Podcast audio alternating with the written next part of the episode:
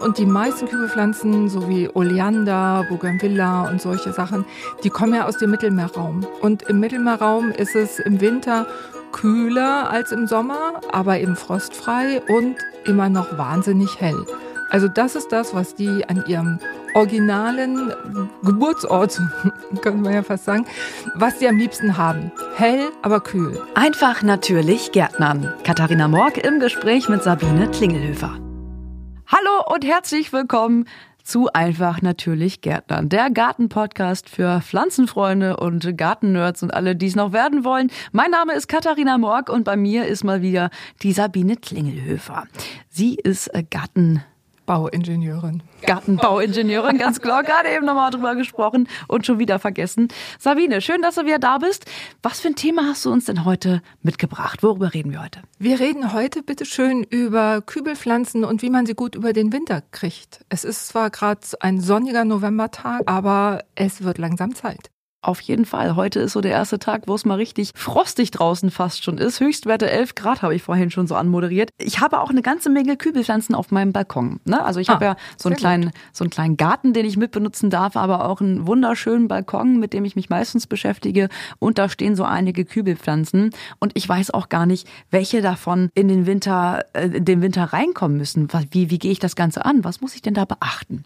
Ja, also ähm, fangen wir mal an. Du kannst ja zwischendurch nochmal oder irgendwann im Anschluss nochmal sagen, welche Pflanzen du tatsächlich hast. Dann können wir eine Spezialberatung machen. Wenn ich diese aufzählen kann, ja. Aber ähm, ja, so ganz grundsätzlich, das Einfachste und Teuerste ist, du bringst sie in eine Gärtnerei. Wow, das geht? Ja, es gibt ganz selten, aber es gibt gelegentlich Gärtnereien, die das anbieten, in ihren Gewächshäusern Kübelpflanzen gegen Mietgebühr sozusagen zu überwintern. So eine Pflanzenpension oder wie? Ja, ja genau. Aha. Genau. Da muss man einfach ein bisschen googeln oder rumtelefonieren. Viele machen das nicht, weil das für die auch sehr aufwendig ist und meistens holen sie sich dann noch Schädlinge mit ins Gewächshaus mit diesen Pflanzen.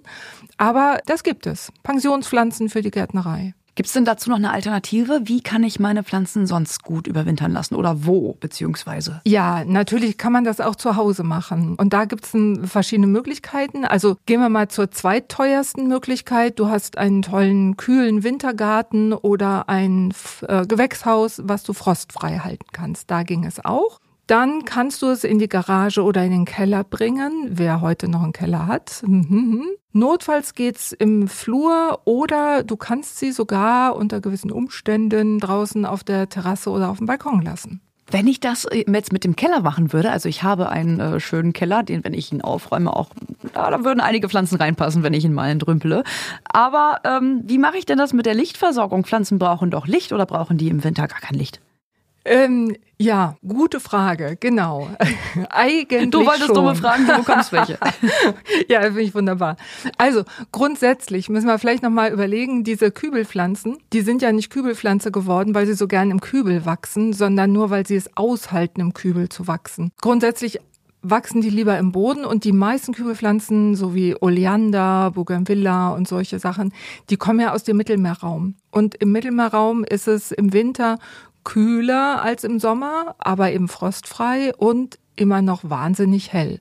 Also das ist das, was die an ihrem originalen ähm, Geburtsort, könnte man ja fast sagen, was die am liebsten haben. Hell, aber kühl. Und das ist genau das Problem, was wir in unseren Häusern und Wohnungen selten haben. Also wenn dein Kellerraum schön kühl ist, und kühl heißt auf jeden Fall unter 10 Grad, dann ist das fein und äh, im schlimmsten Fall kann es sogar ganz finster sein. Das kannst du ausprobieren, ob die Pflanzen das aushalten. Je heller es ist, umso besser natürlich. Also wenn ich so ein kleines äh, Kellerfenster habe, dann die Pflanzen lieber in Richtung Kellerfenster stellen. Ja, unbedingt. Unbedingt. Okay. Genau. Also ähm, grundsätzlich, wie gesagt, möglichst hell, möglichst kühl. Und es ist auch so, je, also wenn man, manche haben ja nur die Möglichkeit, die Pflanzen im Wohnzimmer unterzubringen, haben keinen Balkon und, und keinen Keller und gar nichts. Und äh, das halten die Pflanzen sogar auch aus, aber man muss damit rechnen, dass sie dann weiter wachsen und so ganz weiche Triebe kriegen, dann werden sie auch anfällig für äh, Schädlinge, für Blattläuse und so weiter. Also das ist wirklich so die ungünstigste Möglichkeit. Was auch ganz gut geht, wenn man einen Dachboden hat, der ist ja meistens auch frostfrei. Und wenn man da ein Dachfenster hat, äh, da kommt ja auch einiges an Licht an. Ich finde, Dachboden ist manchmal besser geeignet sogar als ein Keller. Ist nur ein bisschen mühsamer, meistens die Pflanzen da hoch zu wuchten. Aber auch beim Dachboden dann darauf achten, dass es einigermaßen kühl ist, oder? Ja, genau. Genau. Also es gibt sogar manche Pflanzen, manche Kübelpflanzen, die vertragen sogar ein paar Minusgrade. Dazu gehören Feigen, Zitrus, Schmucklilie, also die Agapanthus. Wenn die die ganze Zeit jetzt draußen waren, dann vertragen die auch so minus zwei, drei Grad. Das ist kein Problem. Also lieber noch ein bisschen länger draußen bleiben, egal welches Winterquartier du hast. Es geht ihnen da meistens schlechter. Also man kann das ruhig ein bisschen weiter ausreizen. Und wie ist das mit der Luftfeuchtigkeit? Wo muss ich darauf achten? Weil im Winter ist es ja meistens sowohl drin als auch draußen sehr trocken. Drin vor allen Dingen auch wegen der Heizungsluft. Aber wenn man dann halt sowieso den Dachboden oder den Keller nicht beheizt, was für eine Luftfeuchtigkeit sollte da dann herrschen? Also eine Luftfeuchtigkeit so von, von 50 Prozent wäre schon okay. Ähm, es sollte nicht zu niedrig sein, also nicht diese trockene Heizungsluft, das ist meistens ziemlich blöd, dann ähm, fangen äh, Spinnenmilben an, sich auszubreiten oder Wollläuse. Das, das sind solche Schädlinge, die bei Trockenheit, also Lufttrockenheit, äh, sehr gerne sich vermehren. Also eher ein bisschen feuchtere Luft. Und ähm, ja, was ich noch sagen wollte zu den Pflanzen, die vielleicht im Stockdunkeln stehen müssen, die werfen dann durchaus auch mal ihre Blätter ab. Das ist aber nicht so schlimm. Die meisten treiben auch wieder aus. Na Gott sei Dank. Ja, genau. Also meine Datura, die Engelstrompete zum Beispiel, die wirft alle Blätter ab, die ist dann total kahl. Aber wie gesagt, die treibt wieder aus. Und auch die Lantane, also das Wandelröschen, auch die verliert sämtliche Blätter. Sieht immer ein bisschen dramatisch aus, aber das macht nichts. Die, äh, das ist eine Schutzmaßnahme sozusagen, dass sie nicht zu viel Wasser braucht und ähm, weil sie weiß, bei wenig Licht kann ich die Blätter sowieso nicht versorgen. Also schmeißt sie sie ab. Also nicht, wieder. nicht direkt die Flinte ins Korn werfen ja. und die Pflanze gar entsorgen, sondern äh, erstmal durchhalten bis zum Frühling und dann schauen, was passiert. Genau. Na fein. Genau. Aber ab wann muss ich denn meine Kübelpflanzen im Winter eigentlich reinräumen? Wir hatten zu Anfang schon gesagt, es ist ein sehr milder November. Jetzt so langsam gehen die Temperaturen schon unter die 10 Grad Grenze, was ja eigentlich für die Jahreszeit auch schon ganz schön spät ist. Ähm, ab wann sollte ich denn, oder beziehungsweise ab welchen Temperaturen sollte ich meine Kübelpflanzen reinräumen? Ja, das ist natürlich mal wieder etwas unterschiedlich. Ne? Die Pflanzen sind ja alle auch äh, unterschiedlich. Also es gibt kälteempfindliche Arten, die solltest du tatsächlich ab 10 Grad und darunter reinräumen. Dazu gehören der Hibiskus, die Schönmalve oder auch die Zierbanane. Die müssen also unter 10 Grad müssen die unbedingt ins Warme. Und die wollen auch im Winterquartier mindestens diese 10 Grad haben, sonst geht's denen nicht so gut. Und die anderen, die hatte ich ja eben schon genannt, so Feige, auch Zitrus, die können durchaus so minus 2 Grad vertragen. Wenn sie draußen stehen äh, und, und es sind Frostgrade angekündigt, dann räume ich die auch immer mal direkt an die Hauswand. Da ist es immer noch mal ein paar Grad wärmer als direkt so ganz im Freien. Das hilft dann auch schon mal ein bisschen. Was mache ich denn, wenn ich weder meine Kübelpflanzen in eine Gartenpension bringen kann, noch äh, einen Platz im Keller habe oder gar einen Dachboden habe? Was, wenn ich einfach keinen Platz habe, um meine Kübelpflanzen im Winter reinzuräumen? Was mache ich dann? Muss ich die dann aufgeben oder mich schon mal von denen verabschieden oder Gibt es da noch andere Möglichkeiten? Ja, das kommt ein bisschen drauf an, wo du wohnst. Also wenn du jetzt so in ähm, den Hochebenen der Eifel wohnst oder ganz oben im Allgäu, wo es richtig Winter gibt, auch jetzt noch in diesen Zeiten, dann hast du dann echt ein Problem. Aber in den meisten Regionen kannst du inzwischen die Pflanzen ganz gut tatsächlich draußen überwintern.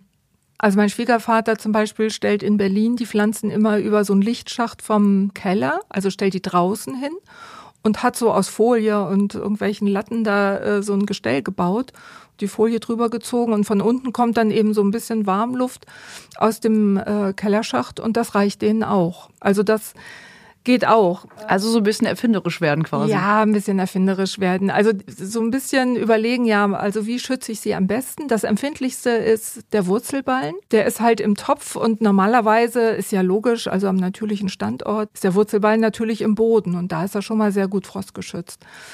So ein Topf, den kann ich aber ganz gut schützen. Wenn ich äh, von irgendwelchen Versandgeschichten noch so Noppenfolie habe, dann kann ich die sehr gut um so einen Topf drum drumherum wickeln. Wenn Natürlich darauf achten, dass sie ordentlich gesichert ist und dann das Plastik nicht irgendwie wegfliegen kann ja, oder so. Ja, unbedingt. Und natürlich solche Folie nicht extra kaufen. Also mhm. das tut ja echt nicht Not. Äh, man kann die einfach mal sammeln, wenn man, äh, wie gesagt, sich irgendwas mal bestellt hat. Oder mal rumfragen. Irgendwer hat ja meistens noch so eine, so eine Luftpolsterfolie ja, rumfliegen. Ja, ganz genau. Also damit kann man sehr gut den, den Topf ähm, umwickeln. Damit es hübscher aussieht, kann man dann hinterher noch so einen Jute-Sack drumrum machen. Dann äh, ist es ein bisschen feiner. Meine, eine Nachbarin bindet dann auch gern noch mal so eine knallrote, riesengroße Schleife drumrum, eine rote. Sehr weihnachtlich. Ja, genau. Also, das mache ich dann nicht. Was aber ganz wichtig ist, wenn du die draußen überwinterst, ähm, der Frost zieht gerne vom Boden her in die Pflanzen rein. Das heißt, du solltest den Topf möglichst auf irgendwelchen Sockel stellen oder, falls du noch hast, irgendwelche Styroporplatten, weil das nun mal leider doch sehr gut isoliert, das blöde mhm. Styropor. Fluch und Segen. Ja. ja, ja, genau. Also hat ja natürlich auch ein paar Vorteile, so ein Zeugs. Also auf jeden Fall sollten die Töpfe keinen direkten Kontakt zum Beton- oder Terrassenboden haben. Das wäre noch ganz wichtig. Und dann ähm, immer möglichst dicht an die Hauswand stellen möglichst regengeschützt auch aufstellen, weil zu viel Nässe tut nicht gut. Die Pflanzen verbrauchen nicht so viel Nässe und äh, Staunässe vertragen sie auch nicht. Also auch die Untersätze entfernen. Das Wasser sollte ganz schnell abfließen können. Und oben alles, was grün ist, ähm, nicht mit Noppenfolie, also nichts, äh, kein Plastik an den oberen Teil, sondern da kannst du so Schilfmatten zum Beispiel drum wickeln. Und wenn es noch kühler wird, dann würde ich praktisch so eine Art Zylinder aus so einer Schilfmatte bauen äh, oder formen und dann einfach trockenes Laub da rein tun genau. als Isolation. Da hatten wir ja. ja. in unserer Folge über Herbstlaub schon drüber gesprochen, was man damit anfangen kann, ob man das jetzt einfach zum Grünschnitt oder auf den Kompost wirft. Nee, man kann es auch tatsächlich zur äh, Isolation vor Frostschäden benutzen. Ja, ganz genau. Also da, das, das geht eigentlich ganz gut. Genau, den Untersetzer hatte ich schon genannt. Man kann, auch wenn man keine Schilfmatte hat, man kann auch so ein Hasendraht nehmen und das dann ausstopfen mit, mit Laub. Da kann man ja mal seiner Fantasie freien Lauf lassen. Ja, das war's eigentlich. Und dann geht es fast überall auf Terrasse oder Balkon. Und wenn ich dann meinen ganzen, äh, meine ganzen Isolierungen gebastelt habe und einen idealen Platz gefunden habe, wie geht's dann weiter im Winter? Ja, ähm, also wer große Pflanzen hat, die er dann noch bewegen muss, äh, der kennt das schon. Den anderen kann ich nur den guten, guten Rat geben. Wenn ihr einen richtig großen Kübel habt mit Oleander oder so, gießt den die Woche vor dem Einräumen nicht mehr. Das ist nämlich ein unnötiges Gewicht, was man dann durch die Gegend schleppt. Ja. Ist irgendwie schlüssig, aber so, man vergisst es vielleicht immer mal wieder. Also äh, nicht gießen macht den Transport leichter und beugt auch Wurzelfäulnis vor. Das wäre also noch so ein Tipp. Vor dem Einräumen ins Winterquartier ähm, auch nicht mehr düngen, also ab eigentlich ab Mitte, Ende September braucht man die Kübelpflanzen nicht mehr düngen, brauchen die einfach nicht mehr. Ja, und dann kritisch gucken, äh, mein Wandelröschen zum Beispiel, das wächst immer sehr in die Breite, das ist immer ein bisschen lästig. Das stutze ich vor dem Einräumen, nicht weil es nötig ist, sondern weil der Platz einfach nicht ausreicht. Und das kann man ruhig machen. Also alles, was so groß ist, auch die Engelstrompete, die müssen wir auch immer oben stutzen, sonst passt die nicht in den Raum rein. Also das kann man machen. Alles, was mhm. nötig ist zum Rückschnitt, ähm, das kann man jetzt tun. Wenn es um die Optik geht, das macht man erst im Frühjahr. Also so wieder in Form schneiden und so, das kann beim Transport auf jeden Fall helfen, helfen so ein kleiner äh, Rückschnitt. Ich habe meiner Tante mal ihre Geranien in den Keller getragen zum Überwintern und die haben ordentlich das Treppenhaus vollgekrümelt. Ähm, ja, ja, genau. Weil halt eben zu wenig Platz war tatsächlich. Also ein bisschen zurückschneiden das ist gar keine so schlechte Idee. Genau. Und was auch noch ganz wichtig ist, äh, bevor du sie einräumst, nochmal genau die Blätter angucken, ob da irgendwelche Schädlinge dran hocken weil die sich natürlich mal wieder im Winterquartier auch weiter ausbreiten können. Und da guckst du ja nicht so oft nach, da musst du zwar auch regelmäßig kontrollieren, wie es immer so schön heißt, aber Blattläuse können trotzdem mit reinrutschen und aus der einen Blattlaus, die mit ins Winterquartier gekommen ist, da werden in 14 Tagen schon ein paar hundert, wenn es blöd läuft. Also sehr gut kontrollieren, Blattunterseiten gut angucken und bei Bedarf eben behandeln dagegen mit zum Beispiel mit, äh, wir haben so ein natürliches Spritzmittel, Sprozid heißt das, da ist eine Naturpyretrum und äh, Rapsöl drin. Und damit kann man die Pflanzen gut behandeln, damit die wirklich befallsfrei ins Winterquartier gehen. Fantastisch. Muss ich denn außer auf Blattläuse noch auf andere Schädlinge achten oder ist Blattlaus so der Hauptschädling, der sich da im Winterquartier breit machen könnte? Ja, das ist so der Hauptschädling, aber es können durchaus weiße Fliegen, Spinnenmilben, Wollläuse kommen. Das Irre ist, und das kann mir auch keiner, auch die Wissenschaftler wissen das nicht, wie es kommt. Ich räume die ja jetzt so im November ein, die Kübelpflanzen. Und auf einmal, und sie sind befallsfrei, also ich sehe nichts, und auf einmal im Januar oder Februar sehe ich Schädlinge. Wo kommen die denn her? Ja, ich habe einen vom Pflanzenschutzamt gefragt. Wo kommen die her? Kannst du mir das erklären? Konnte er nicht. Er fragt sich das auch jedes Jahr wieder. Hm. Also irgendwie Eier gelegt in der Erde oder ah, oder oder? Die sind schlauer als wir alle zusammen, glaube ich. Also ja, das kann sein. Man darf sich nicht in Sicherheit wiegen, jedenfalls will ich damit sagen. Also im Winterquartier muss man immer mal wieder auch auf Schädlinge gucken. Wie pflege ich denn die, die Pflanzen dann äh, während der Überwinterung? Muss ich, also kann ich die dann einfach da stehen lassen oder muss ich ab und zu noch mal gucken nach denen oder räume ich die dann im Frühling einfach erstmal wieder raus? Na, das sind ja deine lieben Begleiter und natürlich guckst du immer mal nach denen. So alle 14 Tage würde ich mal sagen, sollte man das machen. Ähm, welches, welche Blätter kannst du gut entfernen? Die können einfach weg. Du kannst auch das Winterquartier, wenn es zu luftfeuchtig ist, ähm, auch mal lüften. Ein bisschen Frischluft tut ja immer ganz gut. Und äh, dann das Thema Gießen, möglichst wenig gießen. Also Gießen ist, das ist auch ein bisschen heikel, weil der Wurzelballen soll nicht ganz austrocknen, weil sonst die Wurzeln absterben. Aber es soll auch nicht so viel sein, dass äh, die Pflanze denkt, oh, jetzt ist ja viel Wasser da, ich treibe wieder aus. Also so alle 14 Tage so, einen so einen guten Schluck, das reicht meistens schon. Also nicht komplett durchfeuchten lassen, nee. sondern immer nur so ein bisschen die, die Feuchtigkeit aufrechterhalten. Ja, genau. Mhm. Das, äh, das wäre so ein Tipp. Ja, und mehr muss man dann aber auch tatsächlich nicht machen. Bei denen äh, draußen muss man natürlich immer mal gucken, sind die jetzt doch dem Regen ausgesetzt, vernässen die, muss ich vielleicht den äh, Überwinterungsschutz äh, noch mal ein bisschen zurechtzuppeln und so, vielleicht gerade nach dem Sturm noch mal nachgucken. Das ähm, wäre ganz wichtig. Und sonst brauchen die Pflanzen, die draußen überwintern, natürlich auch immer mal einen Schluck Wasser. Wird auch manchmal vergessen. Und nach der Überwinterung, irgendwann kommt ja der Frühling dann wieder zurück. So im März, da merkt man dann meistens, okay, die Luft fängt wieder an zu riechen. Diese ganzen, korrigiere mich, wenn ich da jetzt was äh, Falsches sage, aber diese ganzen Terpene, ja, Terpene. Die, die kommen wieder raus, mhm. diese ganzen äh, ätherischen Öle der Pflanzen, die riecht man dann wieder. Das ist immer ganz schön. Das ist so die Zeit, wo dann die Pflanzen wieder rauskommen oder wann ist der ideale Zeitpunkt? Ja, der ideale Zeitpunkt. Also bei diesen Pflanzen, die, die ist, äh, die Frost überhaupt nicht vertragen, die dürfen wirklich erst ab Mitte Mai raus. Also es sei denn, wir haben, es ist bombensicher, dass die Temperaturen nicht mehr unter 10 Grad geraten. Früher war das wirklich so, am 15. Mai waren die Eisheiligen vorbei, die genau, heilige die Sophie, mhm. ja.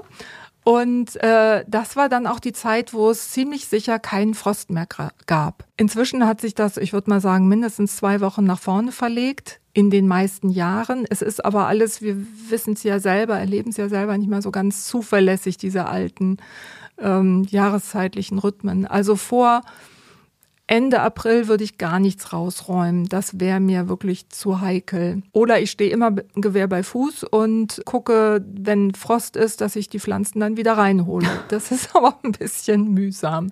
Starkes Stück Arbeit für den Rücken auf jeden Fall. Ja, ja, genau. Also wie gesagt, Ende April würde ich sie erst raussetzen. Ich kann sie aber vorher schon mal umtopfen. Ähm, das mache ich im Frühjahr. Wie gesagt, so ab, ab März geht's los, dass die Pflanzen wieder mehr Licht kriegen, wenn du, wenn irgendwo in der Nähe ein Fenster ist. Die Lichtintensität nimmt zu und die Pflanzen wollen auch so langsam wieder so ein bisschen austreiben. Und dann kann ich sie gut umtopfen. Natürlich bitteschön in torffreie Erde. Da gibt's ja ein ganzes Sortiment an mittlerweile ja torffreien mhm. Erden, auch von Neudorf. Neudohum heißen unsere Erden. Genau, dann kann ich die umtopfen. Dann kann ich sie auch ähm, im März, April ähm, zurückschneiden, also in Form schneiden, sage ich mal. Und dann auch wieder ab April auch wieder düngen. Wollte ich gerade sagen, muss man die dann irgendwie wieder aufpäppeln, weil sie ausgehungert vom Winter sind oder eher wie eine Spezialbehandlung da da unterziehen oder einfach nur mal wie gewohnt düngen? Äh, wie gewohnt düngen. Wie gesagt, umtopfen, wenn, wenn es nötig ist, dann im Frühjahr. Und nötig ist es, ja, bei Kübelpflanzen fast jedes Jahr, würde ich sagen. Also man kann mal unten gucken, ob die Wurzeln aus den Löchern im, im Topfboden rauswachsen. Das ist immer so Alarmzeichen. Dann auf jeden Fall, bitteschön, umtopfen. Und ansonsten, also alle zwei Jahre die Kübelpflanzen auf jeden Fall umtopfen. Gut, Sabine, da sind wir jetzt auch schon wieder bei unseren Top 3 Tipps angekommen. Oder hast du noch was? Ah, ich habe noch eine Sache vergessen. Eine Sache hast du noch. Okay. Und zwar, wenn die dann rausgesetzt werden, die Pflanzen, bitte erstmal in den Schatten setzen oder ein Vlies drüber legen. Die kriegen nämlich sonst Sonnenbrand. Oh, so ja. Lichtschock oder wie? Ja, genau. Diese, die sind ja ganz zart. Die Blätter, die die so im Winterquartier machen, sind ganz zart und weich und empfindlich. Hm. Und damit die nicht verbrennen, wie unsere menschliche Haut ja auch, ähm, kommen die erstmal bitte in den Schatten. Oder du stellst einen Sonnenschirm drüber oder, oder sonst was. Sonst äh, kriegst du hässliche Flecken da und ähm, das gibt erstmal wieder einen Rückschritt für. Gut, dass du es sagst, tatsächlich. Ja, also genau. erstmal schonend an äh, die Sonneneinstrahlung wieder heranführen, so wie uns auch quasi. Ja. So, dann kommen wir jetzt aber zu unseren drei Tipps. Wie sieht das aus? Kompakt zusammengefasst, was, ist, was sind die drei wichtigsten Themen, auf die wir achten müssen? Genau, also Tipp 1 wäre die empfindlichen Pflanzen vor dem ersten Frost einräumen. Also Kübelpflanzenbesitzer müssen ab November gut auf die Wettervorhersage achten. Nicht zu viel gießen im Winterquartier, sonst gibt's äh, Probleme, Staunässe und so weiter. Und auch im Winterquartier immer wieder auf Schädlinge kontrollieren, bitteschön. Fantastisch, Dankeschön. Ja, Sabine. Dann sind wir jetzt auch schon wieder am Ende angekommen bei einfach natürlich Gärtnern, dem Podcast für Pflanzenfreunde und Gartennerds und alle, die es noch werden möchten. Bei mir im Studio sitzt die Sabine Klingelhöfer. Sie ist Garten. Bauingenieurin. Gartenbauingenieurin. Irgendwann habe ich es auch nochmal drauf. Mein Name ist Katharina Morg. Ich bedanke mich fürs Zuhören. Wir wünschen euch einen schönen Winter oder wann auch immer ihr das hört. Bis dahin macht es gut und gerade noch fast vergessen, die Kontaktmöglichkeiten. Wenn wir jetzt noch Fragen haben, Sabine, wo müssen wir uns denn dann hinwenden? Ja, da haben wir ganz viele Möglichkeiten. Also am einfachsten guckt in die Show Notes, da habe ich meine E-Mail-Adresse stehen, da könnt ihr mir gerne eine Nachricht schicken. Ihr könnt aber auch auf neudorf.de, Neudorf mit 2F gehen. Da haben wir äh, alle möglichen Beratungsmöglichkeiten, eine Telefon-Hotline gibt's da, eine E-Mail-Adresse und so weiter. Und wir sind natürlich auch auf Insta und Facebook. Da könnt ihr uns natürlich auch sehr gerne Nachrichten schicken. Fabelhaft, dann machen wir das doch. Bis dahin, macht es erstmal gut. Tschüss. Das war der Podcast Einfach natürlich Gärtnern mit Katharina Morg und Sabine Klingelhöfer. Mehr zum Thema gibt's auf neudorf.de.